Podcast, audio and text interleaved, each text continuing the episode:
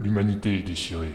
Alors que l'Exode, composé de plusieurs millions de personnes, vient de plonger dans la mystérieuse déchirure du temps et de l'espace que l'on nomme la passe de Magellan, sur Materwan, la planète d'origine, une lutte de pouvoir féroce oppose le contre-amiral Pophéus à Monsieur R pour le poste de chancelier suprême. Après avoir porté de sévères coups aux triades souriantes sur la nébuleuse de Talbot, le lieutenant Ralato, aidé de son ancien collègue Stuffy vivant à l'intérieur de son esprit, découvre que l'immense trafic de drogue et de lithium qu'il a combattu servait en fait à concevoir dans le plus grand secret une flotte spatiale aux ordres du contre-amiral Pophéus. Raid Universe, chapitre 16. Vortex.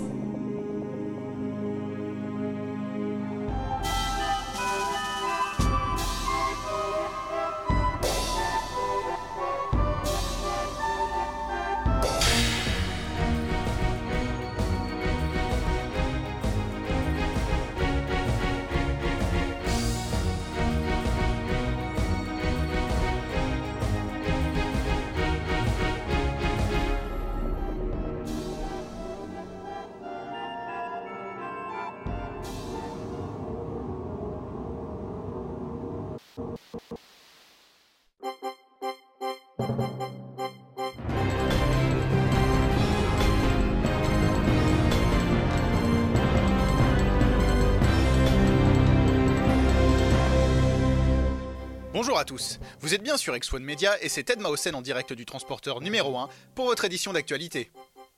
Voici les titres. Transporteur numéro 1. Une cellule d'écoute et de suivi des personnes présentant des troubles dus aux effets de la traversée de la passe a été ouverte. Rapski Benkous était à l'inauguration avec le général Décembre. Sur le transporteur numéro 3, faisons un petit tour chez nos héros Philgood et Adenor Kirichi qui sont sortis depuis quelques jours de l'hôpital. La foule nombreuse qui les suit commence à inquiéter les autorités. Un reportage de Titus Matran. Et enfin, alors que l'actualité est plutôt calme, X1 Media lance un grand concours de caricatures. Faites ce que vous voulez, le dessin le plus satirique paraîtra à l'antenne durant toute la traversée de la passe. Mais débutons donc cette émission avec l'ouverture de cette cellule d'écoute. Nous retrouvons Rapski Benkus juste après ça.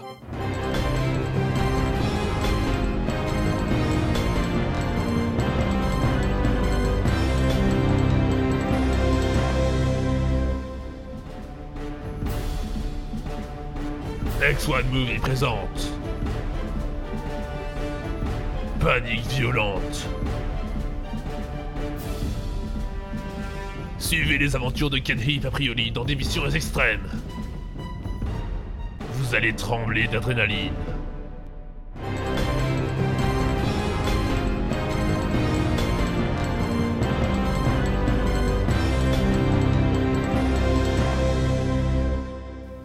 Sur votre actualité en direct.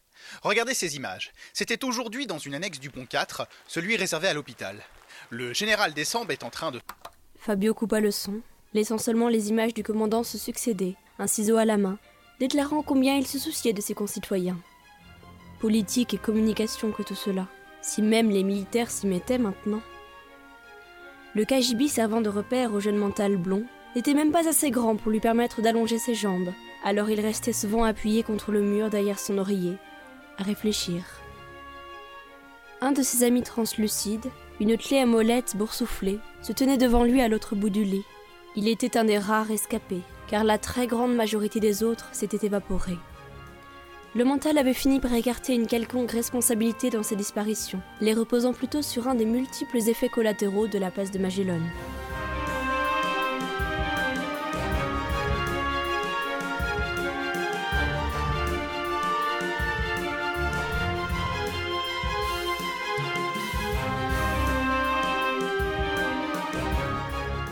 Une ampoule maussade éclairait le lieu de sa lumière jaunâtre. La petite carte spatiale épinglée au mur restait sa seule décoration, et la petite table en dessous son seul mobilier. Question de place et d'attitude. La réflexion était sa seule occupation ces derniers temps. Ses pouvoirs étaient à un niveau anémique, tel qu'il n'en avait plus connu depuis les débuts de la révolution Castix. Si une nouvelle aventure advenait à Philgood, il serait bien en peine de pouvoir lui apporter un quelconque soutien cette fois.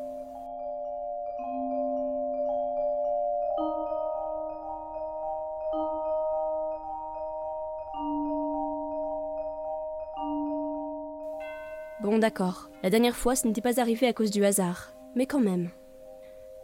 L'ancien lieutenant était quelqu'un de trop important pour être laissé sans protection efficace.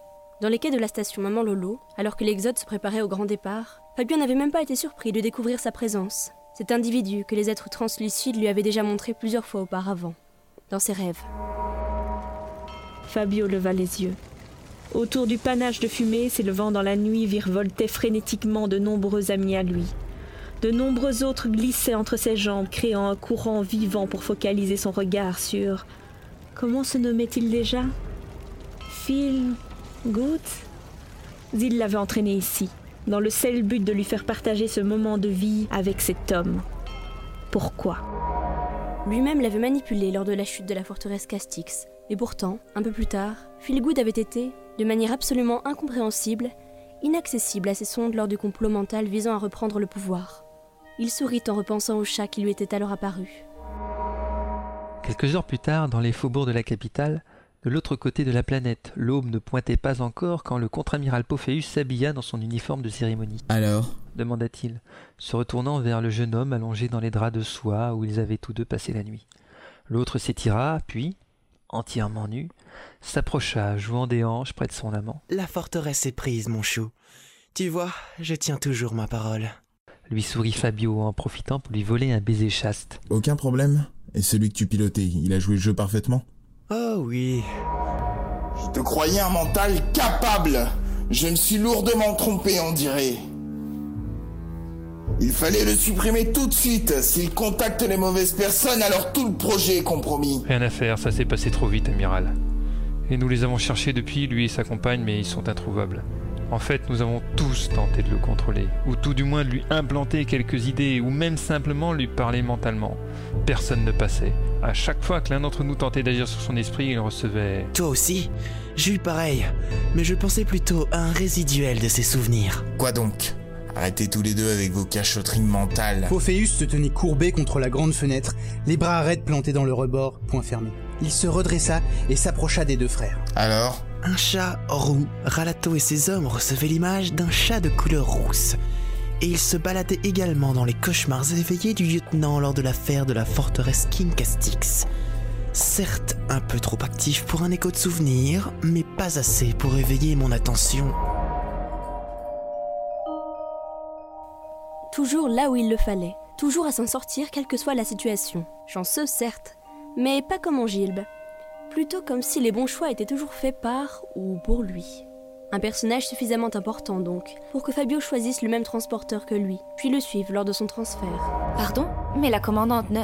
La commandante ne sait pas tout, mademoiselle Adenor. Bien que vous appréciez le prénom de Zoé, cela vous remémore vos souvenirs d'enfance. Vous avez eu accès à nos dossiers? En quelque sorte, Feelgood, bien qu'il ne s'agisse pas de ce que vous pensez. Bon, eh bien, les présentations étant faites, vous pouvez retourner vous asseoir ou me tenir la causette ici même. Je vous laisse le choix. Vous connaissez nos noms et des choses de notre passé, mais... Hmm, Bien sûr que c'est une bonne question. Je me nomme Ouli, Fabio Ouli, votre serviteur. Et oui, vous pouvez rester parler de tout et de rien avec moi, Phil, mon vieil ami.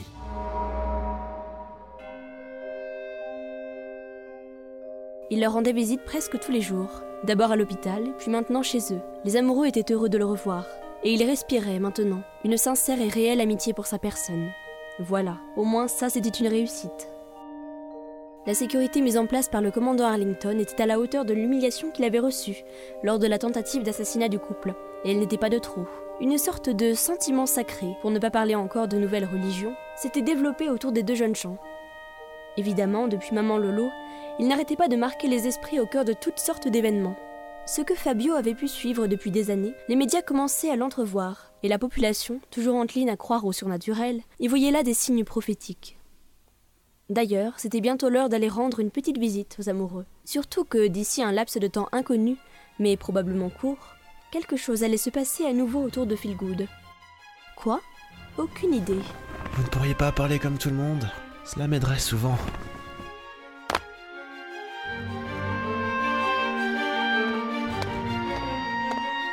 Elle était venue le prévenir. Ces boursouflures pouvant être comparées à une prise de stéroïdes pour tenir dans l'environnement de la passe sans disparaître. Mais quelque chose, une idée, lui traversait l'esprit. Cela allait arriver. Bientôt. Très bientôt.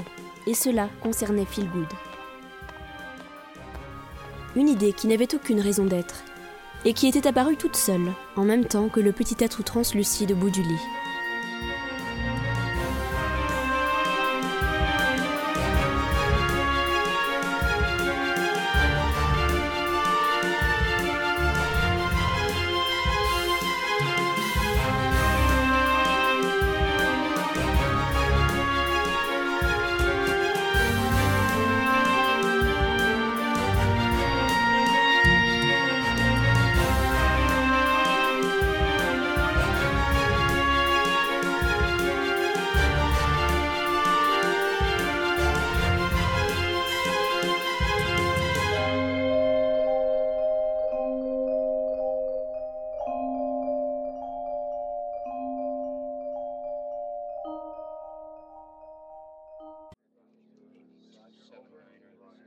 Monsieur Carillo, quelles sont ces variables que m'apporte en ce moment?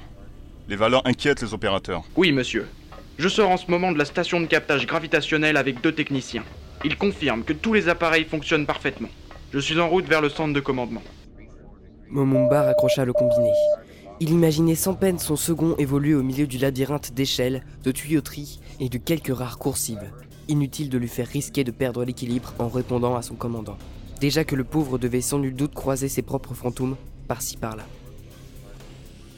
Devant lui, les écrans de surveillance du centre géant de commandement ne semblaient pas retranscrire les événements inquiétants se déroulant au dehors. Son chef ingénieur va lui confirmer que les équipes de l'autre transporteur obtenaient des résultats semblables, quoique nettement moins prononcés. La courbure de l'espace autour du vaisseau du colonel Momumba Arlington connaissait de grosses variations bien au-delà de la normale. Il venait de parler au général Décembre quelques minutes auparavant. La situation les dépassait tous deux. Elles étaient du ressort des ingénieurs de haut niveau qui pianotaient frénétiquement sur leur machine, tentant de trouver la réponse dans une jungle de probabilités. La porte s'ouvrit et le capitaine Carillo pénétra d'un pas vif dans la grande salle, se dirigeant directement vers une console un peu à l'écart.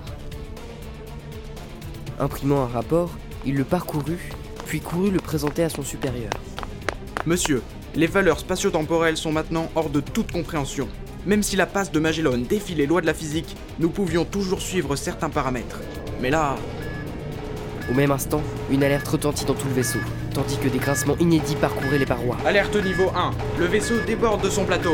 Hurla le capitaine aux oreilles de Momumba. Mais celui-ci n'avait pas besoin d'explication. Tous les instruments montraient parfaitement le transporteur quitter l'alignement parfait, maintenu avec son binôme. Un flux puissant traversait toute la structure, désormais désaxé par rapport à la transition, modifiant toutes les perceptions des acteurs du drame, comme un film repassé au ralenti dont la pellicule gondolerait sous la chaleur. L'espace et le temps, en tout cas les parts encore indemnes des effets de la passe, se mélangeaient, se confondaient dans un maelstrom indéfinissable. Certains opérateurs semblaient hurler. Carillo criait quelque chose sur le transporteur qui risquait de se disloquer. Mais le disait-il vraiment? Des gerbes d'étincelles aux trajectoires impossibles fusées à droite ou à gauche. Des alarmes au son arythmique résonnaient de directions improbables, et les écrans de contrôle semblaient envelopper une partie du contrôle de bord. Tout l'espace et ses dernières logiques explosaient telle une peinture surréaliste. Plus personne à bord ne contrôlait quoi que ce soit. L'appareil géant s'inclinait de plus en plus, donnant du vide de bâbord comme un bateau recevant une puissante vague de plein fouet. S'il perdait sa bulle temporelle, l'engin allait se dissoudre dans les dimensions parallèles et l'on ne retrouverait aucun reste de ses passagers ou de son chargement. Il serait simplement effacé à tout jamais.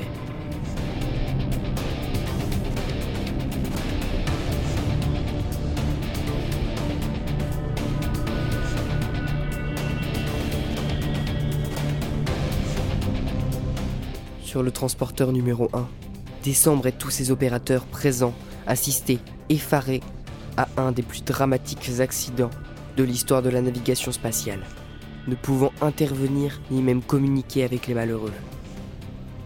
Des buzzers criaient un peu partout, tandis que les données reçues par les censeurs pointaient sur le drame en devenir. N'avaient à offrir que des chiffres dénués de sens, hors de toute compréhension, comme s'ils parlaient une autre langue. Le plus incompréhensible, ce qui entraînait une tempête de conjectures chez les spécialistes de tout genre, était que leur transporteur ne subissait strictement aucune des forces actuellement à l'œuvre contre l'autre vaisseau. Cela était arrivé d'un coup, une brusque poussée des valeurs de tous les capteurs, pourtant étalonnées suivant les puissantes fluctuations gravimétriques de la passe. Et quelques minutes plus tard, l'invraisemblable accident aux conséquences dantesques.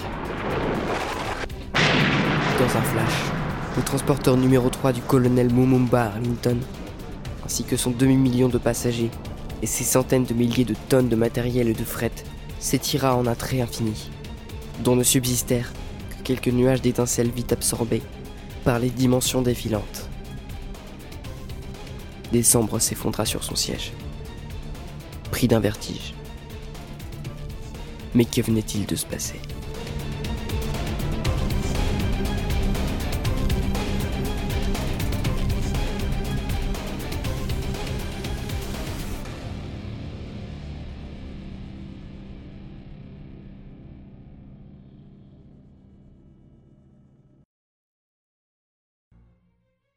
La clé à molette boursouflée planait devant lui, clignotant frénétiquement. Les petits flashs de lumière agitaient son esprit de manière inexplicable, le ramenant à la réalité. Fabio ouvrit les yeux. Il était toujours dans le couloir où quelque chose qu'il avait du mal à saisir s'était produit. Il était tombé, semble-t-il, ou s'était évanoui. Et maintenant que son ami venait de le réveiller, il se demandait s'il ne dormait pas encore. Certes, tout était à sa place, mais comme au milieu d'une espèce de brouillard blanc, une brume qui l'empêchait de voir à plus d'une vingtaine de mètres devant lui. Aucune odeur, aucun effet d'un quelconque gaz, juste une blancheur immaculée qui inondait l'espace alentour. Évidemment, c'était anormal. Dubitatif, il reprit sa marche. Un peu plus loin, le jeune homme blond tambourina sur un sas pour qu'on lui ouvre. Il conduisait aux appartements de Phil et de sa compagne, qui étaient placés sous haute surveillance. Les gardes mettaient du temps à répondre. Il donna encore plusieurs coups. Rien. La clé à molette clignota alors, et Fabio sentit immédiatement que ses pouvoirs de manteau revenaient en lui. Incroyable.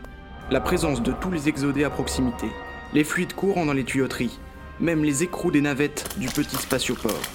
Il redevenait sensible à tout. Enfin D'un œil, il remercia le petit être.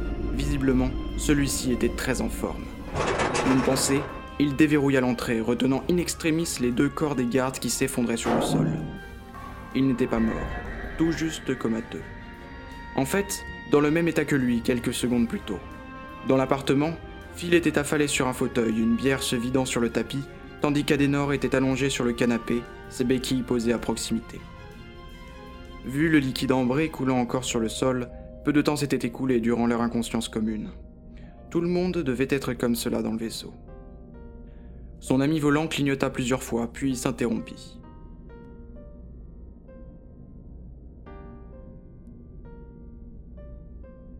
Une idée simple apparut dans l'esprit de Fabio. L'heure de sonner le réveil pour tout le monde Quand je demandais que tu trouves un moyen de communiquer, je n'imaginais pas que tu le fasses. C'est bien utile, merci. Pensa le jeune mental blond dans un sourire. Puis il se concentra et libéra une petite vague psychique à destination de tout un chacun sur le transporteur. L'équivalent d'une petite gifle.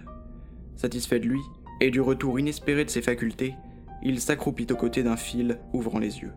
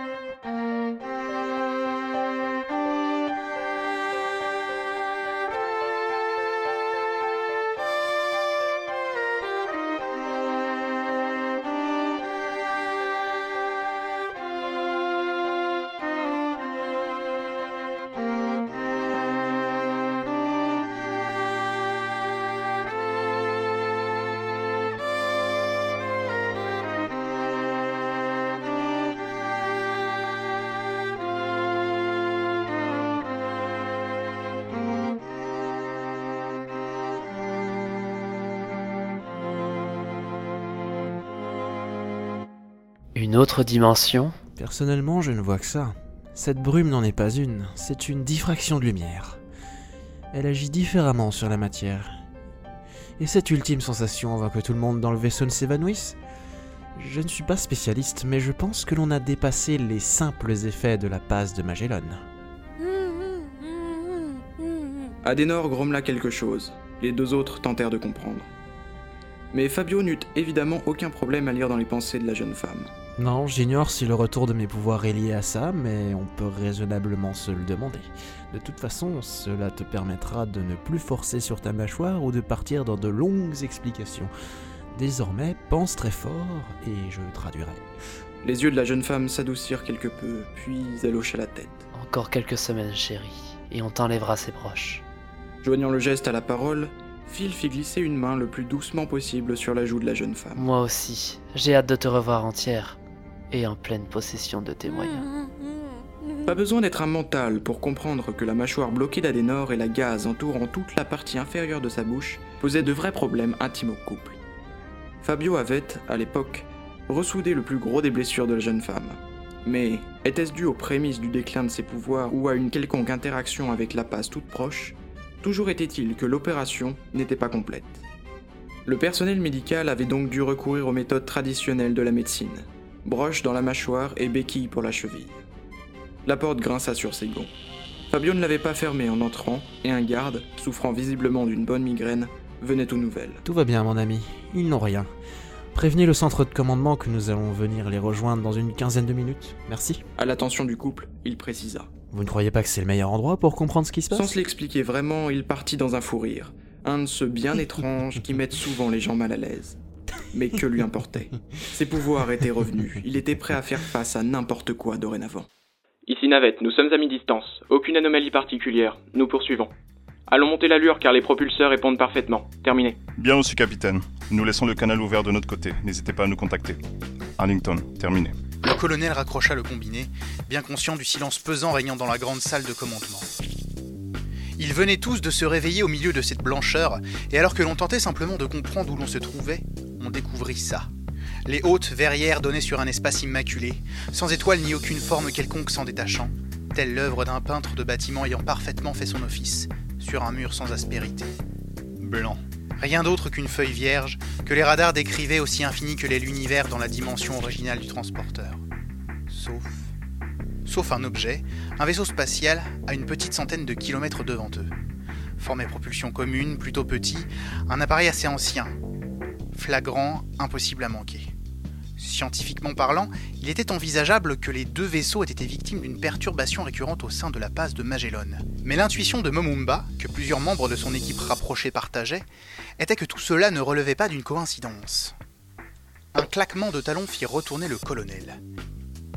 Il découvrit Phil Good au garde à vous, suivi d'Adenor et de leur étrange accompagnateur.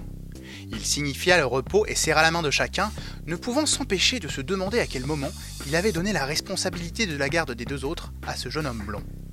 Celui-ci prit la parole. Commandant, nous voici au rapport comme prévu. Vous vouliez nous montrer quelque chose qui pourrait intéresser nos deux invités si spéciaux? Les trois eurent un hocher de surprise, levant de grands yeux étonnés devant cette réécriture des derniers événements, puis aussi simplement se concentrèrent à nouveau sur le spectacle au-delà des verrières, comme si de rien n'était. Oui, absolument. Il me semble que euh, ce que nous avons sous les yeux relève peut-être de votre euh, expertise. Fabio fronça les sourcils. La maîtrise de ses pouvoirs n'était pas encore optimale, et Arlington restait conscient de ce qu'il disait. Rapidement, il fit le tour des événements gravés dans la mémoire récente du gradé. L'univers blanc autour d'eux ne contenait rien, mais les lois physiques communes auxquelles nous étions habitués dans notre dimension semblaient aussi à l'œuvre dans celle-ci. Nous n'étions pas morts ni engloutis dans on ne sait quoi, et nos atomes se maintenaient en place. Même si le petit ami translucide de Fabio n'avait pas eu la courtoisie de le prévenir, le jeune mental aurait partagé l'opinion du commandant. Statistiquement, il devrait être mort et pas à proximité du seul occupant de, peut-être, toute cette dimension. À partir d'un certain niveau de coïncidence, ce ne pouvait plus en être.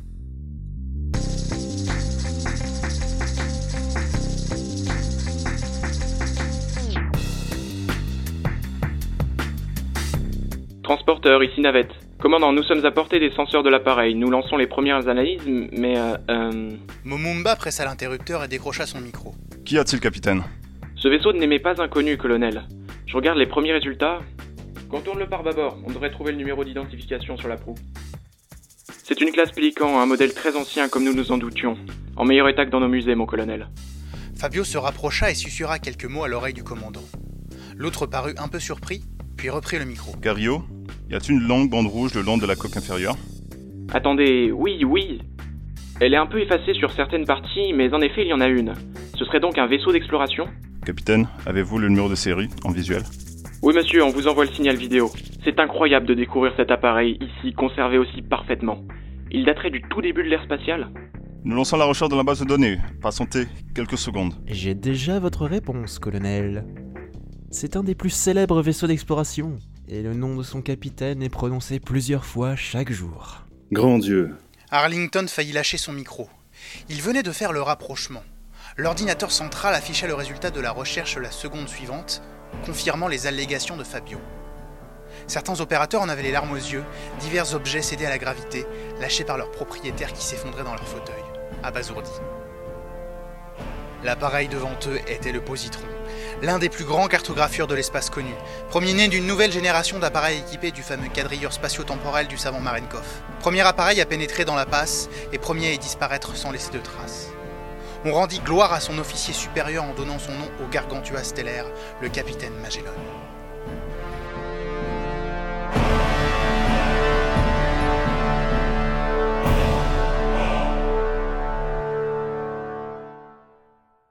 Fixation du sas au vert, stabilisateur en automatique. Transporteur Nous sommes en position devant l'entrée principale. Nous pressurisons nos scaphandres et nous préparons pour la sortie. Allez-y, Cario. Bonne chance. Terminé. Arlington ne pouvait cacher dans sa voix l'appréhension qui l'étreignait. Il aurait clairement préféré être à la place de son second. Affronter l'inconnu est moins culpabilisant que de suivre les pérégrinations de ceux que l'on avait envoyés à l'aventure. Les minutes passaient, ponctuées de courtes phrases laconiques en guise de rapport d'avancement.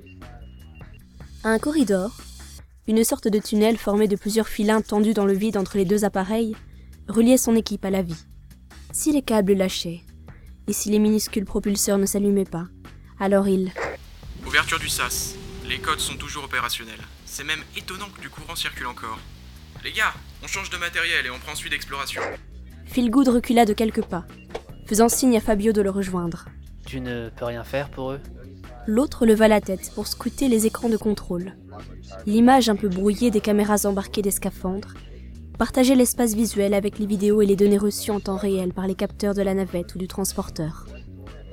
Dans cette dimension immaculée, devant cette relique d'un autre temps, comment ne pas comprendre l'inquiétude palpable dans toutes les consciences? Le mental souffla profondément, puis répondit d'un ton neutre. Quelque chose m'empêche d'aller loin dans mes investigations. Je sais seulement que rien de tout cela n'est dû au hasard et que je... Nous sommes tous les acteurs d'une pièce déjà écrite. Euh... Pas très rassurant.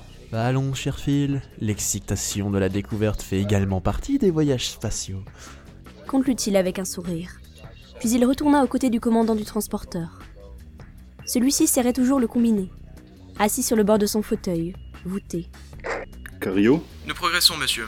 Attendez, oui, il semble que l'intérieur soit pressurisé. Pourtant, nous n'avons pas entendu de décompression en entrant. C'est étrange. Ne tentez pas de retirer votre casque, Cario. Il ne sait pas à quoi ressemble l'air de cet endroit. Il est peut-être toxique. Bien reçu. Vous avez remarqué tous ces amoncellements de cubes multicolores un peu partout dans les corridors? Je me demande bien de quoi il s'agit. Aucune idée. Ils ne sont pas montés tout seuls. Aucune trace d'équipage? D'après les archives, on parle de 15 membres. Non, monsieur, rien. Vous deux prenez ce couloir. Et toi, viens avec moi. On continue dans le principal. Radio ouverte sur fréquence d'urgence. Fabio ressentait la tension émanant de tous, mais principalement de la personne qui était la plus proche de lui, l'ancienne tueuse Zoé Akoa, alias Adenor Kerishi. Ses instincts ne l'avaient pas quittée, et elle faisait partie du petit groupe de personnes ayant suffisamment baroudé pour savoir pressentir le danger. Sa mâchoire bloquée, c'étaient les manches de ses béquilles qu'elle serrait. Le regard vrillait sur les retransmissions. Fabio se reporta soudain vers les écrans. Maintenant. Colonel Arlington, demandez-leur de redoubler de prudence, vite L'autre transmit immédiatement la demande au moment où un ricanement parfaitement fou retentit dans les haut-parleurs de l'équipe du corridor secondaire. Le capitaine Garillo et son adjoint firent demi-tour et se ruèrent pour rejoindre leurs camarades. À toutes les équipes, ici Arlington. Regroupez-vous, je répète, regroupez-vous. Bon you Sous les yeux de la seconde équipe et des opérateurs du centre de commandement, un bonhomme un peu rougeau apparut devant eux. Il arborait une courte barbe grisonnante et était vêtu d'un vieux tailleur élimé, aux insignes de commandant de bord, dont la vieille casquette à visière débordait d'une des poches. Il soufflait, transportant toute une pile de petits cubes rouges et verts qu'il posa bruyamment devant les nouveaux venus, vite rejoints par Carillo. Sous la lumière des quatre torches, Le bonhomme jaugea de la stabilité de l'ensemble, et une fois certain que la pile ne s'effondrerait pas, il se redressa, serrant les poings contre les hanches. Messieurs, je vous attendais, et je vous souhaite la bienvenue à bord du Positron Outskin West. Acceptez ce modeste présent en guise de cadeau d'accueil. Le capitaine observa la pile un instant, ne comprenant guère, puis reporta son regard sur l'homme face à eux. Qui était-il? Dans le doute, sa main gauche était un peu en arrière, posée contre la crosse d'un revolver. Il activa les haut-parleurs extérieurs de son scaphandre et lança les phrases du protocole de contact. Je suis le capitaine Carillo, second officier du transporteur numéro 3 de l'Exode. Nous sommes en mission d'exploration de l'appareil que vous prétendez être le Positron. Veuillez décliner votre identité, s'il vous plaît. Allons, bonhomme, vous êtes sur mon vaisseau C'est pas une allégation ou bien on est bien sur le Positron? Croyez-moi, je suis bien son commandant, Auguste Magellan. Devant l'air abasourdi des hommes devant lui, il ajouta C'est peut-être vos casques, les gars, qui vous perturbent le ciboulot. Je vous dis que je suis le commandant Magellan, alors faites pas cette tête, merde Bon, euh, un petit cube Et il prit le premier du haut de la pile, un verre, et mordit dedans à pleines dents, le mâchant savoureusement, les yeux fermés.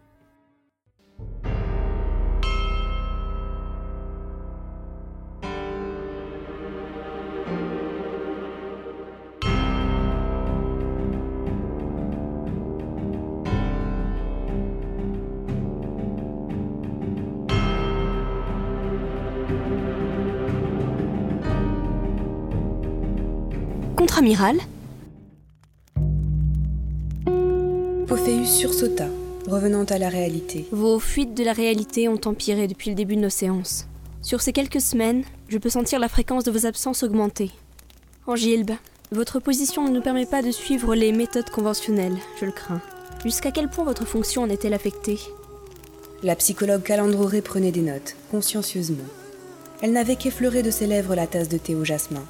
Devenu un habitué de la jeune femme, le contre-amiral remarqua cette petite nouvelle ride au milieu du front, et cette courbure particulière de ses sourcils. On eût dit qu'elle s'inquiétait sincèrement. Rassurez-vous, certaines de nos séances me laissent plus souvent absent de mes responsabilités que ces sautes de réalité. Pour autant que je sache. Calande nota, souligna, puis fixa silencieusement le calepin, semblant méditer quelques mystères dissimulés au-delà des lignes. Notre euh, dernière rencontre, par exemple, me laisse un souvenir mitigé.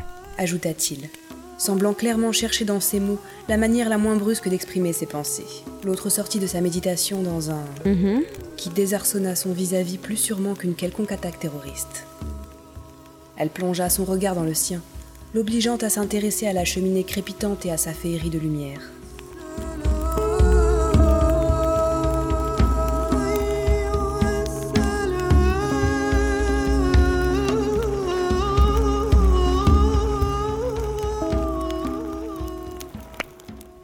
Attirance pour les jeunes personnes, pouvons-nous l'aborder? Comprenez bien qu'il ne s'agit pas de curiosité, mais de vous permettre d'en parler avec quelqu'un. Vous ne devez pas en avoir souvent l'occasion, et placer des mots là où il n'y avait que des pulsions et des désirs aide à une meilleure acceptation de soi-même. Je pensais m'accepter parfaitement. Vos sautes de réalité infirment cela, Angilbe. S'accepter. Pophéus laissa la danse continue des flammes l'emporter dans une profonde réflexion. Oui, si ces moments d'égarement n'avaient pas de raison physiologique, alors ils étaient d'origine psychologique. Après des années passées à la tête des forces mentales, il avait accumulé une certaine expérience de la chose psychique, et s'il en retenait au moins une règle, c'était que rien n'était jamais réellement certain. Une personnalité pouvait développer une redoutable schizophrénie, multipliant les contradictions de ses personnalités sans même s'en rendre compte. Angilbe, Je suis là. Je réfléchissais, c'est tout. mon rôle n'est pas de vous forcer la main. Si vous ne désirez pas en parler, maintenant ou plus tard, nous changerons de direction pour... Non, c'est bon. Il tourna la tête, et pour la première fois depuis le début de leur séance, lui rendit son regard. Calande ne put réprimer une réaction étouffée. Cela se sentait depuis ses épaules qui s'abaissaient légèrement aux pupilles qui rétrécissaient. Un mélange d'excitation, de satisfaction et de frayeur. Abordons cette partie de ma vie. Elle représente plus que ce que je n'ai jamais voulu l'admettre. Elle remonte à loin autant que je sache. Je pensais avoir découvert mon équilibre lorsque j'ai eu les moyens de l'assouvir. Mais non, c'était un leurre. Les deux vis-à-vis s'observaient, comme s'ils venaient de se rencontrer pour la première fois. Anguilbe Pophéus n'avait plus froid. Ses mains ne tremblaient pas et ne serraient plus les accoudoirs. la politique et les tortueuses affaires de ce monde corrompu refluaient hors de la pièce. Il était serein, simplement serein. Il se passa alors un événement qui allait sceller ce moment à jamais.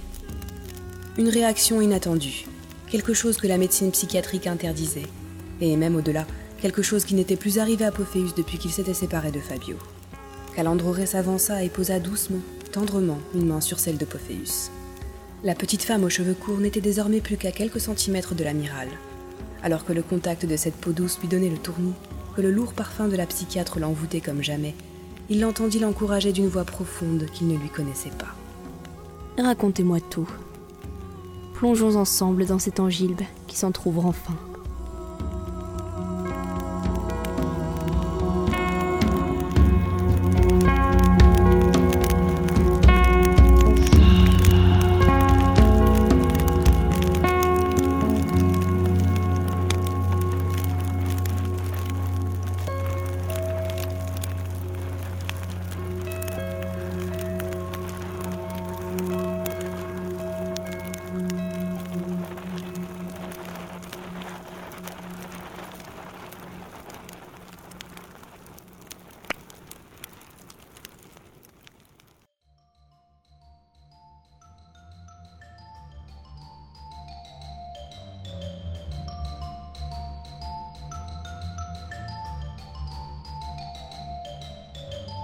43 minutes de retard. Jamais le contre-amiral ne s'était permis une telle liberté dans son programme, et le lieutenant Ralato en concevait une impatience teintée d'inquiétude. Stuffy, devenu un habitué de l'esprit de son hôte, ne pouvait cacher son abusement. Papa est en retard, bébé pleure tout seul. Arrête cela, s'il te plaît. Tu sais parfaitement ce qu'il en est. Sait-il que nous savons? Nous prépare-t-il quelque chose en douce? Là, tu psychotes comme une jeune vierge à son premier rendez-vous. Je sens parfaitement combien tu es angoissé par sa réaction à ton rapport. Mais bon, j'insiste sur mon conseil, ne parle pas de la flotte en construction dans les chantiers spatiaux. Il peut être au courant, auquel cas il y viendra tout seul. Sinon, gardons cette carte en main et poursuivons nos recherches discrètement. Je ne supporte pas l'idée qu'il ait pu me tenir à l'écart d'un truc de cette importance. Je pensais avoir toute sa confiance. Ouais, je doute qu'il puisse même avoir confiance en son reflet dans le miroir le matin. Pophéus. La cloche de la porte du petit salon tourna et Ralato eut l'immense surprise de voir une belle jeune femme en sortir, visiblement pressée. En tailleur strict, maquillée, parfumée, avec des joues légèrement empourprées, elle salua le lieutenant d'un louchement de tête, puis s'en alla par l'entrée principale. Dites-moi que je rêve. L'amiral aurait... Non, c'est une psychiatre. Ton chef se fait suivre, on dirait. Par contre, elle prend du boramol, impossible d'en savoir plus. Procédure d'exception. Elle doit être considérée comme détentrice de secrets importants. Qu'il est une psychiatre ou une maîtresse, dans les deux cas, c'est aberrant. Je ne l'imagine pas. Tu ne l'imagines pas beaucoup, en fin de compte, ton cher Pophéus. Ralato, est-ce que tu te rends compte de tout ce que l'on a effleuré ou découvert sur lui ces dernières semaines Son implication dans la révolution et peut-être dans la mort du roi, le trafic de lithium et de nuages de miel, cette association avec les souriants, ses contacts avec Monsieur R, la flotte de guerre en construction et maintenant cette psychiatre? Combien on parie que l'on n'est pas au bout de nos surprises? Le ministre de la Sécurité sortit à son tour du petit salon, fixa quelques secondes Ralato, ne s'attendant visiblement pas à le voir là puis il referma doucement derrière lui, traversant le vaste bureau pour aller s'asseoir dans son fauteuil. Le lieutenant se cabra dans un garde-à-vous en attente de l'ordre de repos, qui ne vint pas. Pophéus compulsa quelques dossiers et parcourut des rapports, tout en ignorant cordialement son second. Après quelques minutes, il daigna enfin lui adresser la parole. J'ignorais que vous rentriez maintenant dans mon bureau sans y être invité, lieutenant. Votre séjour sur le Talbot vous aurait-il émoussé, au point d'en oublier quelques principes de base? Le, notre rendez-vous, monsieur. Je pensais le rapport de mission suffisamment important pour ne pas être différé. Ce n'est pas le cas. Je l'ai parcouru et il n'y a rien de particulièrement nouveau là-dedans. Je ne vous ai pas envoyé à la chasse au trafic de lithium, mais à la poursuite d'assassins. Oui, monsieur. Toujours regarde à vous, Ralatouli ne revenait pas de la tournure de la conversation avec son chef. Apparemment, il n'aime pas quand on fout dans le trafic de lithium. Ou alors Madame la psy a ses règles? Non, ce n'est pas son genre. Il ne s'attendait pas à ce qu'on la rencontre, c'est tout. Repos, lieutenant.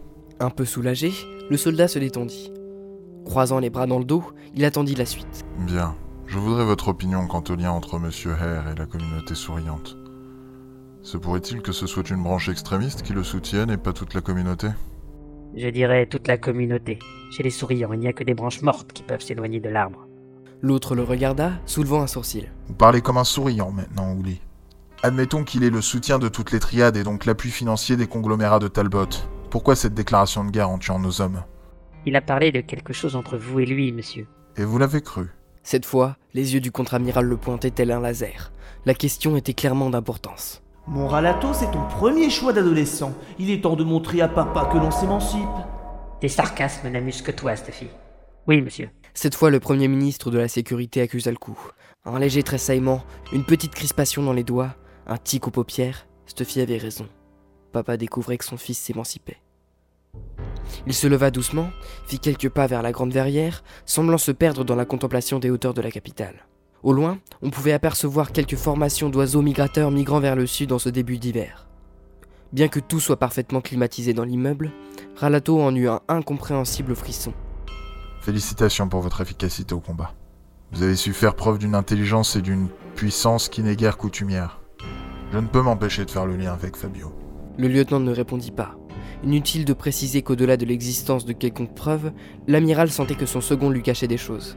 En l'occurrence, Stuffy, mais également cette soudaine et incompréhensible explosion d'énergie qui l'avait transcendé lors de son affrontement contre Mian. Le message que son chef venait de lui délivrer disait ceci chacun ses secrets. Ralato enchaîna sur un autre pan du mystère. Cette allusion mutualiste de la part de notre agent sur place m'intrigue également. Je pense qu'il y a des liens entre eux, et sinon R, au moins la communauté souriante ou quelques triades. Il n'y a que des branches mortes qui peuvent s'éloigner de l'arbre, disiez-vous. Certes, monsieur. La priorité de nos services est centrée sur les mutualistes, qui tirent toujours plus la couverture à eux malgré nos efforts. Poursuivez cette piste et signalez-moi toute avancée. Qui sait, peut-être avons-nous trouvé une brèche. À vos ordres, amiral.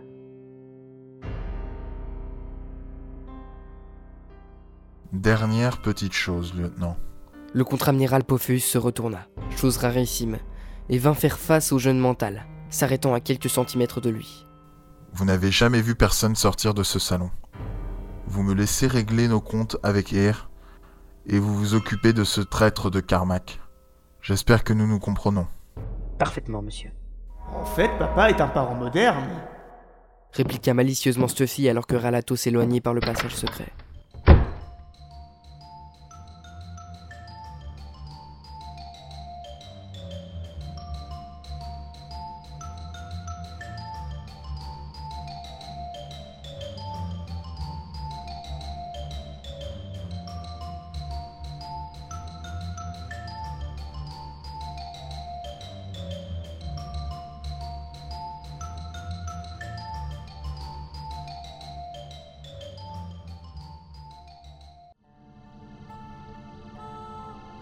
Le contre-amiral Pophéus leva son doigt du commutateur, coupant le contact.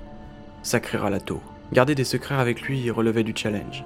Certes, le jeune officier n'avait pas encore pris l'entière dimension de ce que préparait le ministère de la Sécurité, mais les pièces du puzzle commençaient à s'accumuler et il flairait quelque chose. Quoique. En savait-il lui aussi plus qu'il n'en disait? Depuis son enlèvement chez les mutualistes, il était différent. Plus renfermé sur lui-même, mais redoutablement plus efficace également de l'aveu même de ses rapports de mission. Ophéus se laissa aller dans son fauteuil, observant fixement le dossier contenant le résumé de son officier sur la péripétie dans les mines de Talbot. Oui, redoutablement efficace. Trop. Pour que les triades lui lâchent ce secret, c'est qu'il leur avait probablement fait très mal, et sans doute définitivement brouillé les relations avec les affaires mentales et la communauté souriante. Tant pis. Ils avaient déclaré la guerre les premiers en assassinant des agents du contre-amiral, et Ralato n'avait en fin de compte que tiré un fil indirectement lié à son enquête pour découvrir le trafic de lithium et de nuages de miel. De toute façon, Ophéus n'avait plus besoin de fonds d'une matière première pour sa flotte. Les premiers appareils étaient déjà en cours de rodage, et les gros croiseurs appareilleraient dans quelques semaines. Le ministre se fera fort de se fournir ailleurs pour combler le manque à gagner, probablement chez les contrebandiers de tout poil qui pullulent dans l'espace de Materwan. Mais cela l'amena à se poser une question autrement plus perfide. Pourquoi les souriants avaient-ils sciemment attaqué un aussi intéressant client que Pophéus? Monsieur R était derrière, certes, mais d'après le rapport de son lieutenant, cette communauté n'était pas simplement son allié de circonstance, il faisait littéralement corps avec lui. Dans l'addendum secret posé à côté du rapport principal, Ralato relatait les confidences du rival du ministre sur la révolution Castix, la pénétration des universités mentales par de jeunes souriants et leur maîtrise poussée des pouvoirs psychiques. Pire, R lui-même semblait faire preuve d'un niveau rarement atteint en la matière. Tout cela était si insensé que venant de tout autre que le lieutenant Ouli, Pophéus aurait considéré ce rapport comme l'œuvre d'un affabulateur. Le contre-amiral se leva, et, comme à son habitude, se rapprocha des grandes baies vitrées, laissant le panorama des lumières de la ville, et, au loin du spatioport, lui faire prendre de la hauteur, s'éloigner de l'immédiat pour voir plus large. L'image de Calandre se refléta fugitivement dans les nuages du couchant. Un soupir. Mais que lui arrivait-il avec cette femme? Elle n'était que sa praticienne, rien d'autre qu'une professionnelle faisant son office pour le soigner. Alors pourquoi réagissait-il si anormalement quand elle était là? Il perdait tous ses moyens, n'arrivait même pas à la menacer, l'injurier ou la réprimander, lui faire des remontrances, l'interrompre. Calande, que m'es-tu donc devenu Au loin, tels des insectes lumineux, les véhicules de toutes sortes brillaient dans le ciel, vacants à leurs occupations. Tout au fond, on pouvait distinguer quelques éclairs perdus dans les lointaines zones de nuages recouvrant une chaîne de montagnes. Les Amalaches, là où Ralato avait été fait prisonnier. Cela le ramena à la triste réalité, et à une nouvelle question, une de plus. Pourquoi le contact des affaires mentales avait-il poussé un cri de ralliement mutualiste? Son lieutenant avait parfaitement expliqué la logique de l'implant mental qu'il avait utilisé. Mais cela n'expliquait en rien cette réaction, sinon par la traîtrise de celui-ci. L'agent spécial Paul n'était pas une merveille, pour ne pas dire un raté.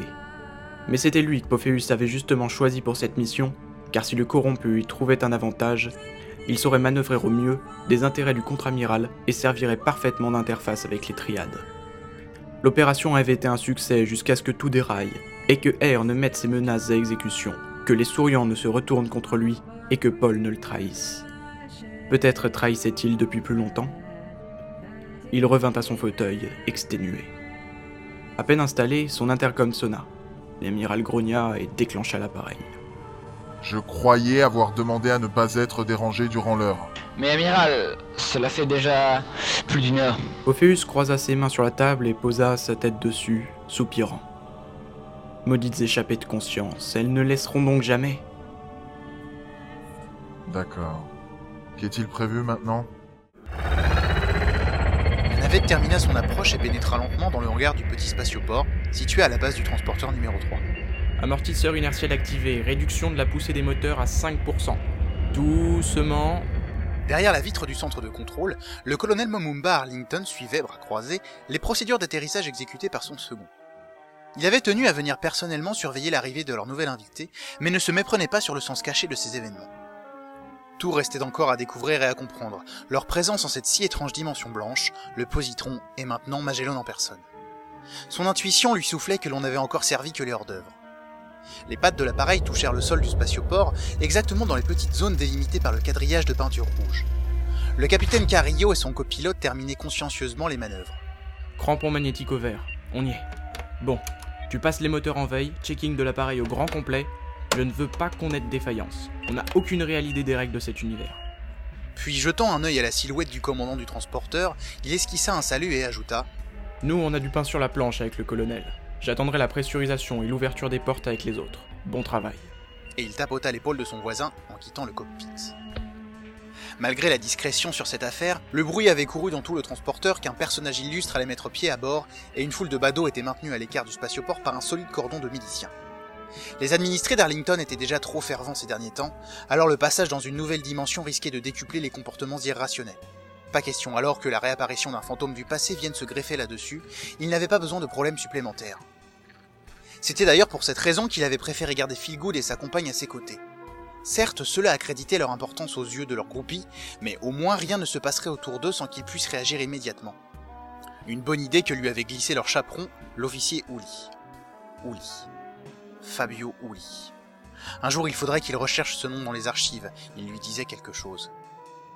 En bas, tout un peloton prenait place au pas de course autour de la navette, imposant un futur trajet aux occupants qui allaient sortir du sas en train de s'ouvrir. Des recherches sur quoi déjà? Momumba venait de penser à chercher quelque chose, mais cela lui échappait maintenant. Il se concentra à nouveau sur le petit groupe emmené par Carillo, qui entourait un gros bonhomme rougeau visiblement volubile. Alors c'était lui, Magellan? Les caméras embarquées l'avaient visiblement aminci. Sa tenue d'officier était bien celle que l'on pouvait voir sur les anciens enregistrements de l'époque, plutôt moulante d'un blanc satiné, une casquette fine un peu trop engoncée sur la tête. La grosse boucle de ceinture épaisse, aux armes d'une royauté alors toute neuve, donnait la touche finale au tableau. Il se retourna vers Fabio et les autres. Venez, il va le conduire au deuxième niveau pour un débriefing. C'est par là. Et tout le petit monde quitta la pièce à la suite du colonel.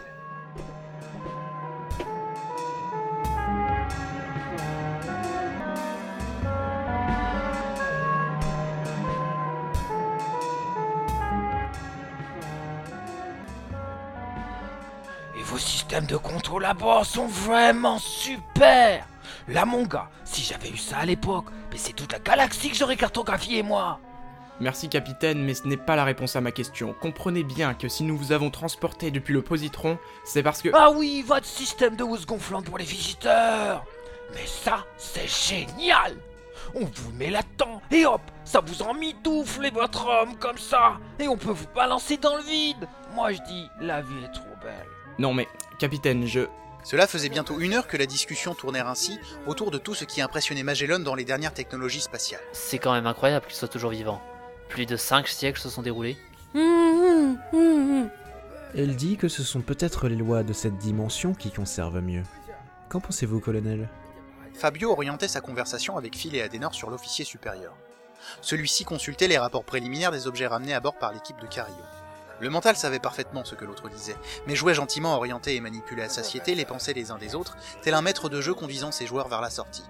C'était si bon de retrouver ses pouvoirs, il pouvait bien s'autoriser ce petit plaisir. Ce que j'en pense Hmm, Je ne sais pas trop. La datation atomique correspond à notre équivalent en année.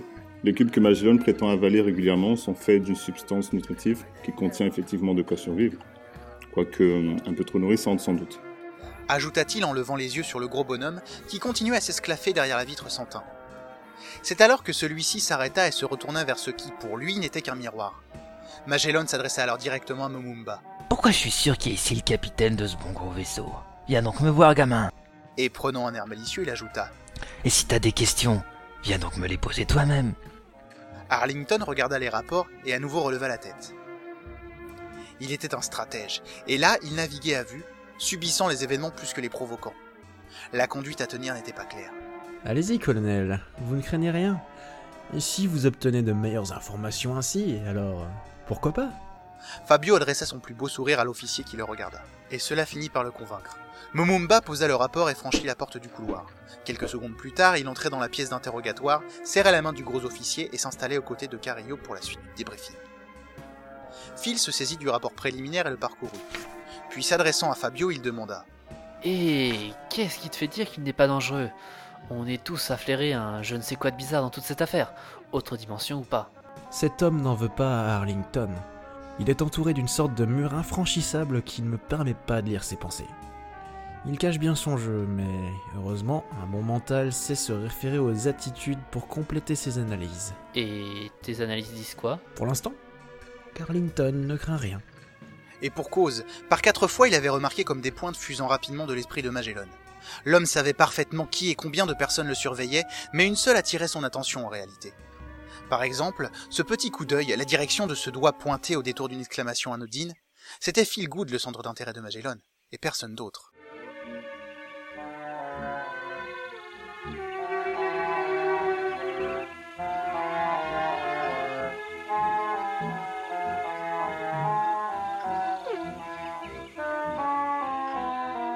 Et ce serait de Dieu qui vous aurait sauvé Pouvez-vous euh, développer? Développer quoi, mon gars?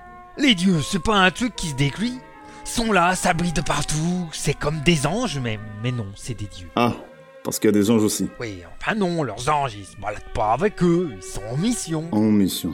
En mission. Momumba Arlington ne savait pas si le capitaine se payait sa tête ou s'il était sérieux. L'autre avait accepté de répondre plus sérieusement aux questions lorsque le colonel les avait lui-même posées. Mais la conversation avait vite dérapé sur des explications métaphysiques tout aussi floues et incompréhensibles les unes que les autres. Cario tenta de venir en aide à son commandant. Euh, euh, capitaine Magellan, lorsque ces dieux vous sont apparus, vous étiez déjà dans cette dimension, nous avez-vous dit. Mais votre équipage, était-il avec vous? L'autre se rembrunit. Il noua ses mains derrière la table, plissa sa lèvre supérieure qui remonta ainsi les plus hauts poils de sa barbe jusque dans ses narines. Le gros officier rougeau était visiblement gêné par la question et ne savait pas trop comment répondre. Arlington et son second attendirent. Ainsi placés face à un fait précis, la disparition de son équipage, Magellan allait devoir revenir à des réponses autrement plus concrètes.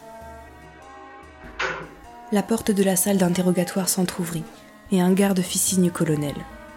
Celui-ci s'excusa et sortit de la pièce. Fabio l'attendait dehors. Colonel, laissez-moi l'interroger directement. En tête à tête. Et pourquoi donc? Auriez-vous des connaissances particulières en matière d'interrogatoire? De débriefing, colonel. De débriefing. Débriefing, oui, oui, oui, c'est vrai. D'accord. Allez-y, allez-y, allez-y. Pendant que Mumumba faisait signe à Cario de le rejoindre, Fabio pénétra dans la pièce, assez satisfait de l'amélioration constante de son emprise sur son environnement et ce qui s'y trouvait. Il referma la porte doucement, humant l'odeur de transpiration qui émanait du gros bonhomme. L'autre n'en pouvait plus. Il commençait à s'agiter sur sa chaise, visiblement en manque d'activité ou en situation trop inhabituelle. En tant que membre du service des affaires mentales, Fabio avait souvent eu à s'assurer des interrogatoires. Avec ses facultés, cela se révélait souvent facile, mais quelquefois, des réfractaires naturels aux sondes psychiques, des drogués du boramol ou simplement d'autres manteaux pouvaient se révéler plus coriaces. Ces gens avaient souvent des choses à cacher. La pression sophistiquée que seules les équipes des affaires mentales routinières des méandres de la psyché humaine savaient appliquer conduisait immanquablement les individus à craquer après quelques heures intenses. Il sentait que Magellan n'était pas fait d'un bois aussi dur. Quoi qu'il cache, il n'était qu'un rouage de la mécanique en cours et seules ses connaissances du plan le rendaient différent d'un individu ordinaire. Il était temps d'arrêter les faux semblants.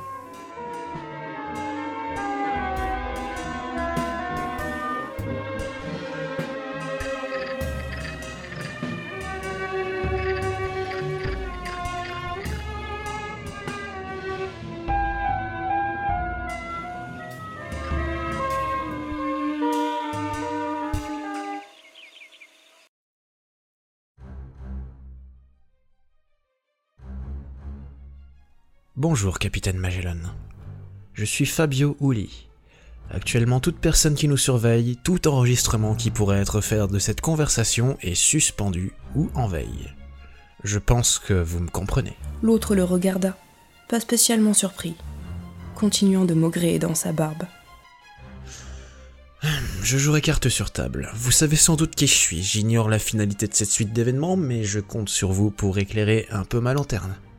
Je me demandais quand vous alliez intervenir. On m'a dit que vous auriez pas de problème pour passer l'étape suivante. L'étape suivante de quoi? La raison pour laquelle vous êtes là, bon Dieu! Croyez qu'ils s'amusent souvent, bellificoter l'espace et le temps pour faire venir du monde ici? Y a pas beaucoup de visites dans ce trou, croyez-moi. Il? Bon, 6 heures, amenez-le à la navette qui m'a conduit ici. Vous aurez vos réponses là-bas si c'est ce que vous voulez. Qui dois-je amener? Et où allons-nous? Où? Mais sur le positron Fais pas le naïf, garçon, tu sais très bien ce qu'on attend de toi. Maintenant, rends la liberté à tous ces pauvres gens et on se voit ce soir. Et vous? Moi? Oh, bah, J'ai un rendez-vous à l'infirmerie. Enfin, si on suit toujours les procédures. C'est le cas, hein? Effectivement, certaines procédures étaient toujours d'actualité et Magellan eut droit de finir l'équivalent de la journée dans l'hôpital du transporteur.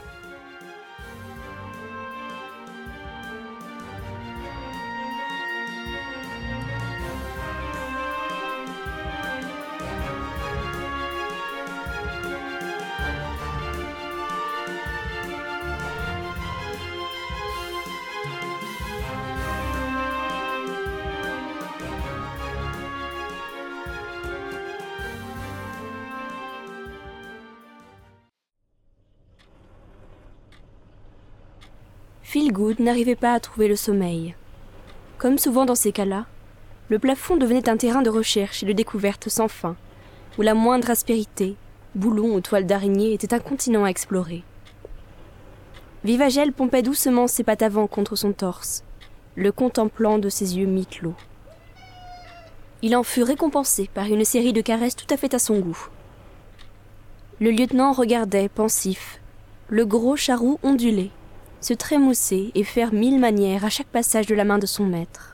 Il ne doit pas y avoir tant de chats ayant voyagé comme toi. Quelque part, tu dois être une star chez tes congénères. L'autre ronronna de plus belle, en clignant plusieurs fois des yeux.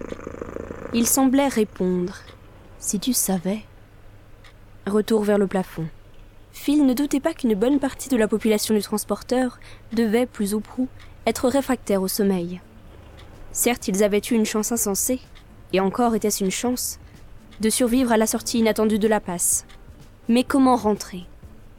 Magellan lui-même reconnaissait à mi-mot être ici depuis très longtemps.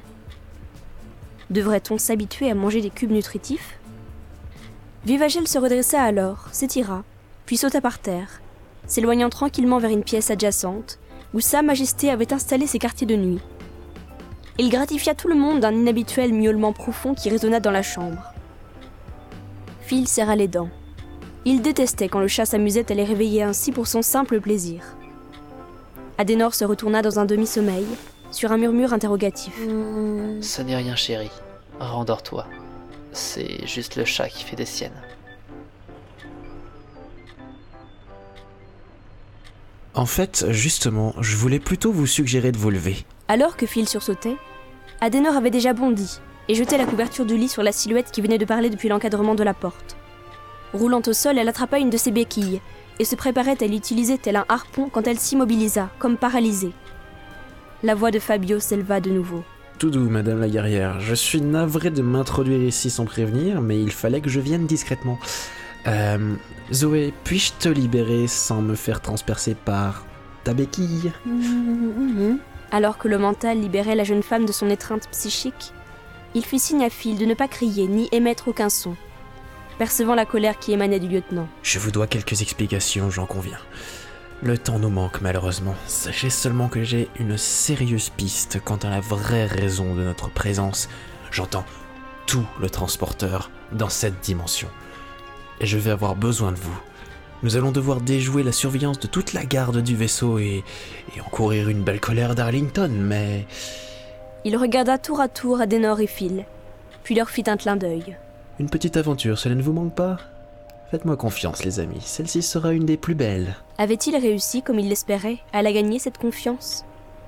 Son choix de se révéler à eux, toute la machination près du compresseur transdimensionnel, ces semaines à les chouchouter et gagner leur estime et leur reconnaissance? Là où ils allaient, il ne serait pas question de les y diriger par le bout du nez.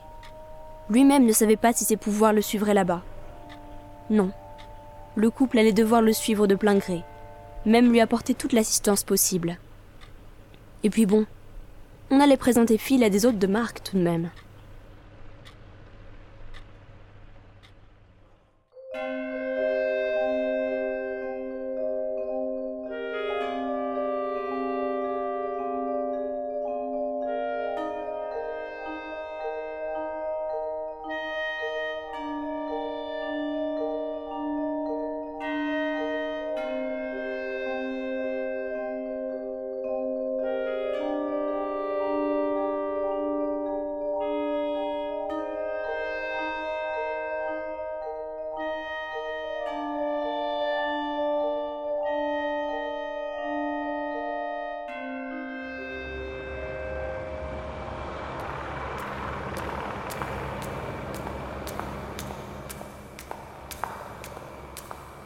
Bonjour monsieur, dame, c'est un plaisir de vous rencontrer. Je suis Auguste Magellan, le capitaine du Positron.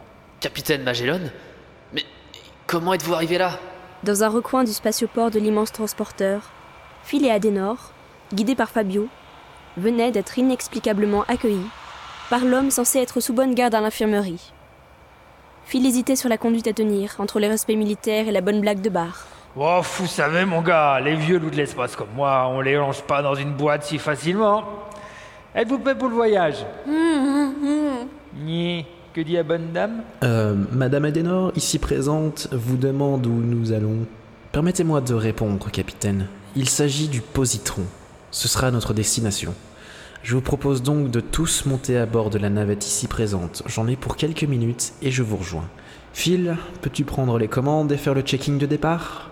Capitaine Magellan, si vous pouviez assister notre ami Et Fabio s'éloigna du petit groupe, se glissant avec souplesse entre les recoins obscurs du grand hangar.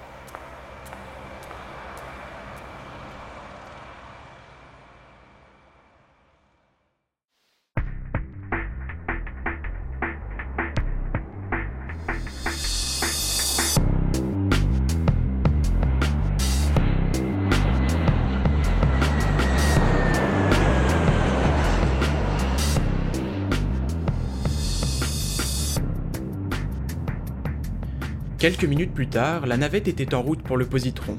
On ne pouvait guère manquer leur destination, seul objet visible sur le blanc immaculé de cette dimension.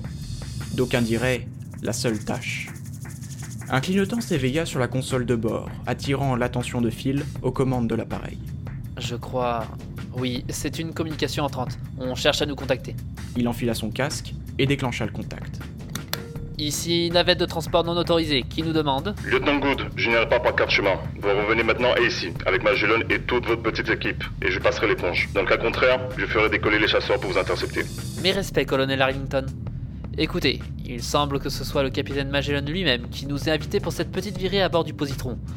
On peut sans doute considérer cela comme une étape dans la compréhension de... Arrêtez de gagner du temps, voulez-vous? Vous avez volé un appareil, soustrait un témoin capital et quitté le transporteur sans autorisation. Votre notoriété ne vous permet pas de faire n'importe quoi. Revenez, c'est un ordre. Phil se retourna. Magellan lui signifiait de couper la radio et Adenor bougeait la tête en signe de négation. Fabio, lui, entra directement en contact par la pensée. Explique-lui que notre situation ne nous permet pas de suivre les procédures habituelles, et que de plus, il semble qu'il y ait un souci avec les chasseurs. Comment ça, un souci? Passe juste le mot comme je viens de te le faire, Phil. Je te promets un bon accueil. L'autre fit la moue, puis enclencha à nouveau la communication. Mon colonel, à situation exceptionnelle, je pense que nous devons appliquer des mesures exceptionnelles. Par ailleurs, vous ne pouvez pas faire décoller vos chasseurs actuellement. Pardon? Mais pourquoi est-ce que... Arlington Comment? Les alternateurs sont en trou de tous les appareils? Mais. Good Qu'avez-vous fait Où sont les alternateurs de nos chasseurs Je dirais... Troisième compartiment, à droite en entrant dans le vestiaire. Voilà, vous les y trouvez là. Et le temps de tout remonter, nous serons certainement déjà revenus. Colonel, ne voulez-vous donc pas connaître le fin mot de toute cette histoire Le capitaine Magellan se fait fort de nous éclairer sur nos questions, du moment que nous le suivons. Et si c'était un piège Nous ne pourrons rien faire pour vous aider si vous arrivez quelque chose. J'espère que vous en rendez bien compte. Oui, monsieur. Le lieutenant baissa son micro et croisa le regard de sa compagne. Cette fois, c'était un oui qu'elle disait d'un hochement de tête, et ses yeux brillaient. Nous sommes tous prêts à l'accepter, mon colonel. Petit silence. On sentait Arlington confronté à sa conscience, comme souvent depuis l'entrée du vortex qui les avait conduits ici. Même volontaires, à la limite de la mutinerie, Phil, Adenor et Fabio n'en restaient pas moins des membres du transporteur sous sa responsabilité. Il ne voulait pas les perdre et n'aurait jamais accepté une opération de ce genre. Sans doute était-ce d'ailleurs la raison de la fuite en avant du petit groupe.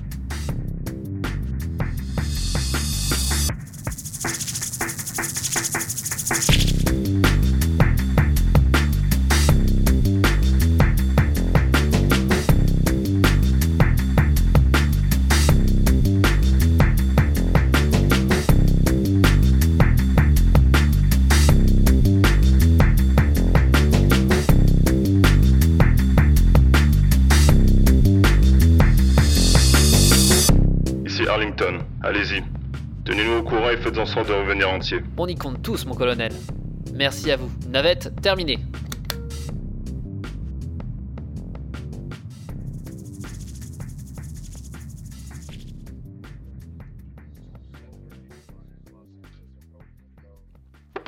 Momumba reposa son micro sur le poste radio.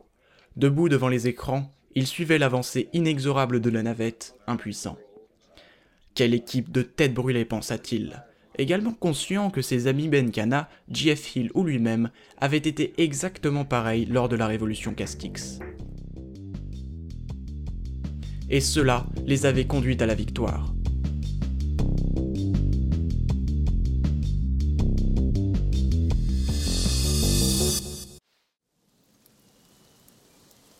Spatioport de Materwan, milieu de l'après-midi.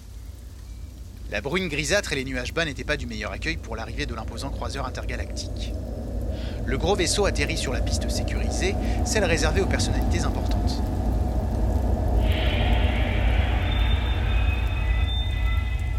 Une file officielle de plusieurs véhicules noirs aux armes Castix se présenta face à l'une des sorties de l'imposant engin spatial, précédée par une nuée de motards. Un grand sas s'ouvrit et, devançant tout le groupe se préparant à sortir, un homme, cheveux gominés et tenue impeccable, descendit la plateforme, le pas vif.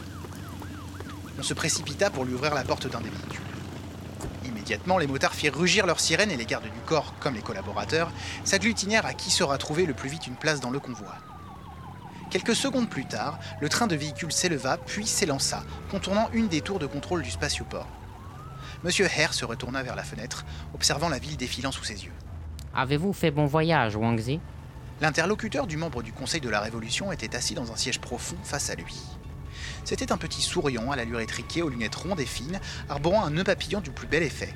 Kianbi, le secrétaire de M. Hare, tenait à la fois du comptable, de l'homme de confiance et du fonctionnaire. Il n'assistait pas uniquement le personnage politique était Hare, il était également la courroie de transmission avec les triades, recrutée par elle spécialement dans ce but. Son rôle se révélait donc ambigu. C'était long, comme toujours. Des nouvelles de Mian Son jeune protégé avait été envoyé par le premier transporteur disponible au départ de TB-01. Les infrastructures de la planète mère étaient les seules aptes à soigner son élève. Hare avait préféré attendre encore plusieurs semaines, même après le départ de Ralato, pour disposer d'un créneau sûr et quitter à son tour la nébuleuse de Talbot. Ce n'était que dans la périphérie du système de Materwan qu'il avait pu être transbordé sur le croiseur officiel l'ayant conduit à destination. Son état est stable. Nos meilleurs spécialistes le veillent. Petit silence. Les deux hommes travaillaient ensemble depuis suffisamment longtemps pour éviter les dialogues superflus. Un silence pouvait parfois être autrement plus explicite qu'une longue tirade. Le politicien pointa son regard sur Kianbi. Aucune expression autre que ce discret sourire énigmatique. En bon apprenti des techniques mentales souriantes, il savait faire le vide dans son esprit, dissimulant les informations que seule une douloureuse sonde pouvait faire ressurgir. Hare ne ressentait donc rien d'autre qu'une patiente attente de la part de son vis-à-vis. Dès la découverte de l'existence des manteaux, la communauté souriante avait entretenu et développé en secret ce précieux savoir pour ses propres intérêts. Il eût été imprudent de laisser les pouvoirs psychiques aux seules forces royales. Certes, ce n'était pas l'efficace système de recrutement d'universités et de centres de formation que l'État avait disséminé tout au long de l'histoire humaine, chapeauté par le tout-puissant Bureau des Affaires mentales. Il s'agissait plutôt d'une variante artisanale centrée sur la communauté souriante, modifiée grâce aux vieux préceptes traditionnels de philosophie et de techniques de contrôle de soi. L'expérimentation de la chimie du nuage de miel, cette drogue produite sur Talbot et diffusée partout, en décupla les résultats avec de puissants guerriers comme Hun Yao ou Miyan qui virent le jour. Hare lui-même pouvait en témoigner. Ils veulent me voir, c'est cela? En effet, monsieur, ils sont plutôt remontés quant au coup de cette affaire. Mais qu'est-ce qu'ils espéraient? Pophéus savait parfaitement qui l'envoyait. Ce lieutenant Ralato, sans parler de l'agence Tuffy revenue d'entre les morts, est un adversaire redoutable. Ils vous reprocheront d'avoir pris de l'avance sur le plan également. On ne sait pas ce que Pophéus fait de tout ce lithium et de toutes ces matières premières. Elles disparaissent quelque part dans l'univers où ce pédéraste accumule des stocks. Pourquoi? Dans quel but? Cette question me taraude l'esprit. J'espérais que Uli pourrait m'aider. S'il n'avait ne serait-ce que le tiers des facultés de son frère, il serait une arme décisive dans quelque affrontement que ce soit. Vous ne l'avez pas retourné pour autant. Il est donc notre ennemi? L'autre soupira, se tournant à nouveau vers le spectacle de la ville. Il avait pu brièvement pénétrer l'esprit du lieutenant. Durant ce court instant, cette fille lui était apparue, certes, mais autre chose également. Non, je ne dirais pas cela. La présence de l'agence Tuffy est un gros problème. Je vais devoir réfléchir à une solution pour le neutraliser. Mais Ralato, lui... Monsieur Hare ne poursuivit pas sa phrase. Il en avait déjà trop dit, sachant pertinemment à quelles oreilles il s'adressait. Le politicien préféra changer de sujet. Quand ai-je rendez-vous avec le triangle? Tout de suite, Wangzi. Le convoi ne s'arrête à votre bureau que pour y déposer vos collaborateurs. Nous poursuivons notre route. Je vous demande pardon? Vous voulez afficher notre association aux yeux de tous? L'autre ne put s'empêcher de plisser les yeux et d'agrandir ce petit sourire toujours énigmatique. Mais Wangzi, le rapport que le lieutenant Ralato a sans doute déjà donné au ministre de la Sécurité rend la dissimulation quelque peu superflue, ne trouvez-vous pas? Cela aussi est de votre fait et vous sera reproché par le triangle. Hare ne répondit pas, se perdant dans la contemplation de la capitale tentaculaire.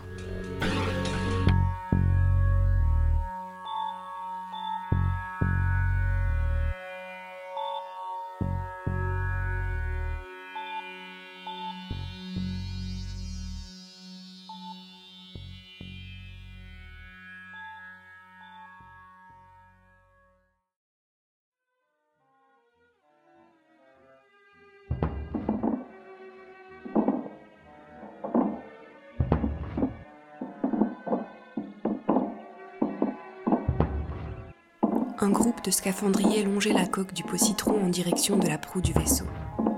Leurs chausses magnétiques résonnaient lugubrement dans le vide sous la surface du métal, mais seules les vibrations remontaient le long de leurs chevilles. Dans l'espace, personne ne vous entend hurler. Qu'est-ce que tu dis, mon gars? Rien, capitaine. Je me remémorais le slogan d'un vieux film. Répondit Fabio, peu enclin à partager les souvenirs d'un film d'horreur dans leur situation. En file indienne, Magellan, Fabio, Adenor et Feelgood progressaient vers un sas secondaire que leur avait indiqué le capitaine. Il avait garanti que ce serait plus rapide de passer par là. Alors tous l'avaient suivi. Nous y voilà, monsieur, dame. Plus qu'à l'ouvrir.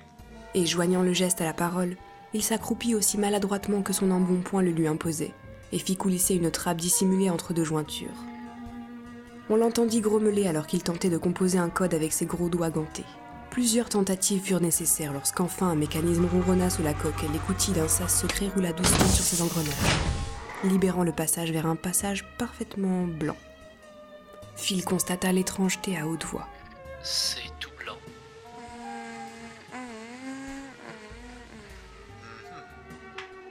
Elle a raison. Dans cet univers, le noir peut devenir blanc suivant son interaction avec la lumière. Répondit le mental blanc, traduisant les pensées d'Adenor. Mais c'était noir chez nous tout à l'heure pourtant. Sans doute que les règles de cette dimension ont leur propre complexité, mon cher Phil. Qui passe en premier? You, c'est mon vaisseau, matelot. Et le capitaine est toujours le premier entré et le dernier à sortir. Et hop Et sur cette phrase, Magellan fit un petit pas en avant et se laissa glisser directement dans l'orifice. Les autres se regardèrent, puis Phil s'élança, suivi de sa compagne et de Fabio.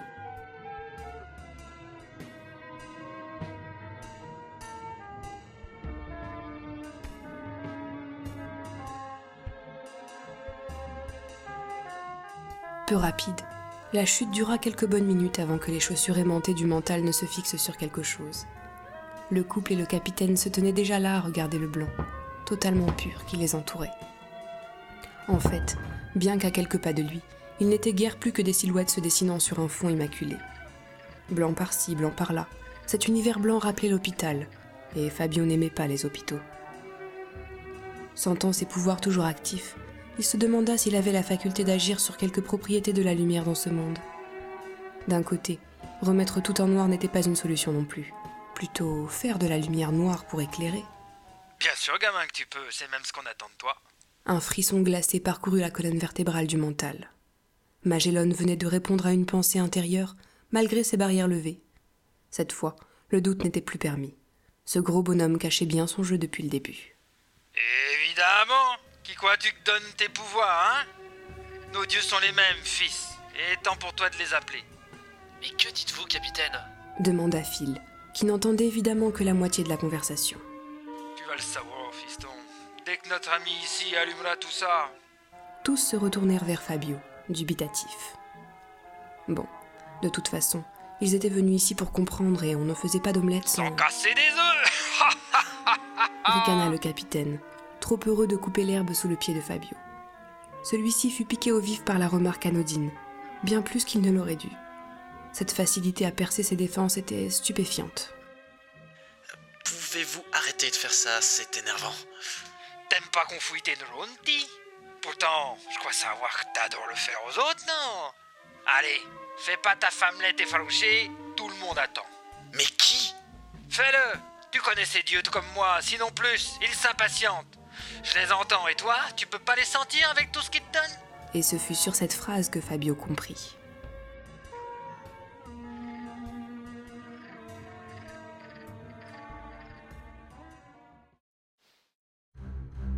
Les dieux, ses pouvoirs, le fait que Magellan puisse l'atteindre directement, même l'intérêt porté sur Feelgood. Les pièces du puzzle s'emboîtaient maintenant à la perfection. Ainsi, ils avaient la possibilité d'ouvrir un vortex de la taille d'un transporteur, au beau milieu de la passe. Et ils l'attendaient depuis le début, s'étant sans doute éloignés pour mieux préparer leur rencontre. Manipuler. Voilà ce qui lui était arrivé depuis, qui sait, des semaines, des années, toute sa vie Fabio demanda Phil, inquiet du mutisme de leur ami. Il s'approchait pour lui poser une main sur l'épaule, quand celui-ci le retint d'un geste. Ce n'est pas la peine. J'ai compris. J'ignore sincèrement ce qui va arriver maintenant, mais sachez par avance que j'ai sans doute été le premier berné dans cette histoire. Pas de sentimentalisme, gamin, on s'ennuie. Taisez-vous, la relique, vous n'êtes que leur homme de paille. Si vous vouliez me voir, il suffisait de me le demander hurla Fabio tout autour de lui, à destination du vide. Puis, sur une grimace trahissant sa colère rentrée, il se concentra. Il voulait une démonstration maximale. D'accord. Il allait la leur donner en faisant appel à tous les êtres se trouvant dans les parages. Normalement, cette action les faisait se rapprocher de lui, pour recevoir une part de leur puissance psychique, comme tout mental. Mais pas aujourd'hui. Adenor se glissa près de son amant, prenant une position plus souple malgré ses béquilles, en préparation à un improbable combat. Phil regardait tout autour de lui, n'en revenant pas. De leurs yeux écarquillés, ils voyaient des millions de petits objets translucides apparaître dans toutes les directions. Le blanc de l'univers se mouchetait de cuillères, de téléphones portables, de tournevis, de boîtes de conserve ou de fruits en surimpression. Où qu'ils regardaient, de sous leurs pieds à l'horizon, enfin là où il aurait dû se trouver, il n'y avait plus que ces petites choses mouvantes, tournoyant lentement autour du groupe comme une tempête en préparation. Fabio se concentra encore, sachant pertinemment jusqu'où il l'attendait. Il devait reproduire l'effort qu'il avait propulsé sur Materwan pour sauver son frère. Il voulait qu'il les aspire en lui tel un siphon. Une ultime inspiration gonfla ses poumons, puis Fabio força peut-être plus encore qu'il ne l'eût jamais fait, laissant échapper un murmure de rage dans son effort de concentration. Le mouvement magnifique de centaines de millions d'êtres stoppa soudain, l'un après l'autre, d'abord lentement, puis de plus en plus vite jusqu'à devenir des flèches de lumière. Ils se jetèrent tous les uns dans les autres, à l'exacte verticale d'un Fabio qu'on devinait livide malgré la visière. D'une manière incompréhensible, une sorte de puissant mouvement de l'air accompagnait le mouvement de masse des êtres translucides. Adenor rattrapa la main de son compagnon, tentant avec lui de contrer la force du courant. Ils n'eurent pas à s'inquiéter longtemps. Les dernières vagues d'objets vinrent percuter à leur tour leurs collègues, et une ultime tasse à café fut absorbée. À la verticale de Fabio ne subsistait plus qu'une forme mouvante, d'un noir insondable, semblant se chercher, unique rescapé des innombrables individus. Pris d'un vertige, Fabio relâcha soudain la pression et s'écroula sur ses genoux, tandis que Phil se précipitait pour le soutenir, suivi d'Adenor. La jeune femme ne quittait pas des yeux la sorte de clé à molette noire boursouflée, dernier avatar de la chose flottant au-dessus d'eux. Magellan se rapprocha enfin, et d'une manière étonnamment paternelle, adressa quelques mots de soutien à Fabio. Sa voix dissimulait mal l'empreinte d'un profond respect. La démonstration l'avait visiblement marqué. Fabio ne lui répondit pas directement, se contentant de venir aux nouvelles, d'une voix affaiblie. Ça y est, ils ont eu ce qu'ils voulaient. On ne sait pas. Il y a une clé à molette boursouflée et noire qui vole au-dessus de nous maintenant. Une clé boursouflée Alors qu'il prononçait ces mots, un cône de lumière noire jaillit de la clé à molette, visant une zone à quelques mètres devant eux. Étrangement, on voyait se dessiner une sorte d'arche multicolore dans le noir de la lumière. Mais non, madame, je n'ai rien. Vous pouvez enlever vos casques au fait, hein Puis restez pas debout, moi en tout cas, je m'assois.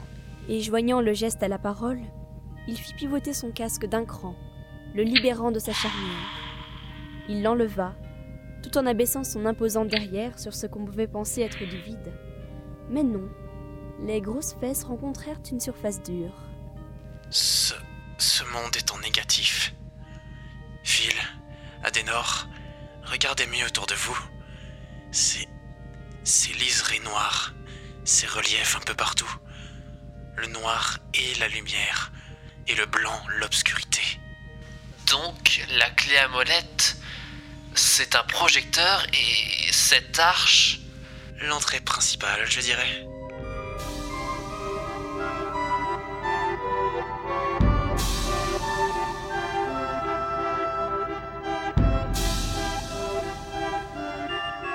Une musique hurla alors de toutes parts. C'était un orgue de barbarie, célèbre pour ses représentations dans les cirques. Adenor croisa le regard de Phil, puis il entrait sous l'arche. D'un commun accord, ils dévissèrent à leur tour leurs casques et aidèrent Fabio avec le sien. Devant l'impatience du capitaine Magellan, ils se posèrent également, rencontrant en effet comme un banc au dessin courbé, destiné à un public sur une estrade.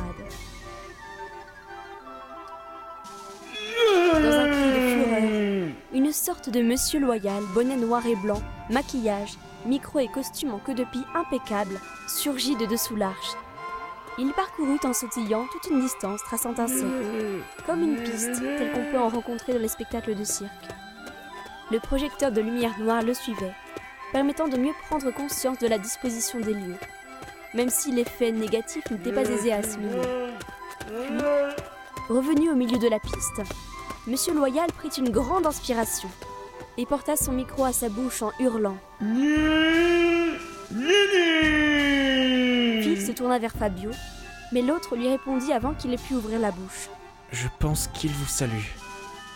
Le spectacle va commencer.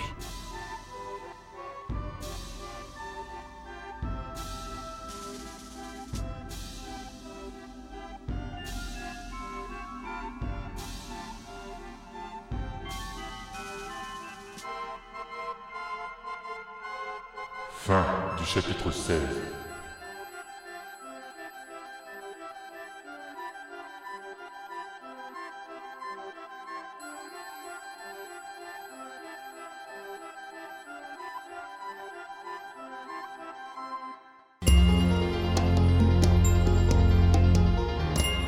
Radiance.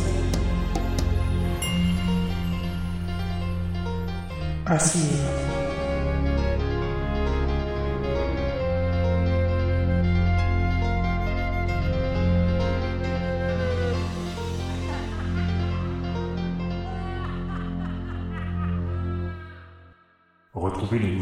originales, les chapitres complets et les livres numériques de la saga sur reduniverse.fr.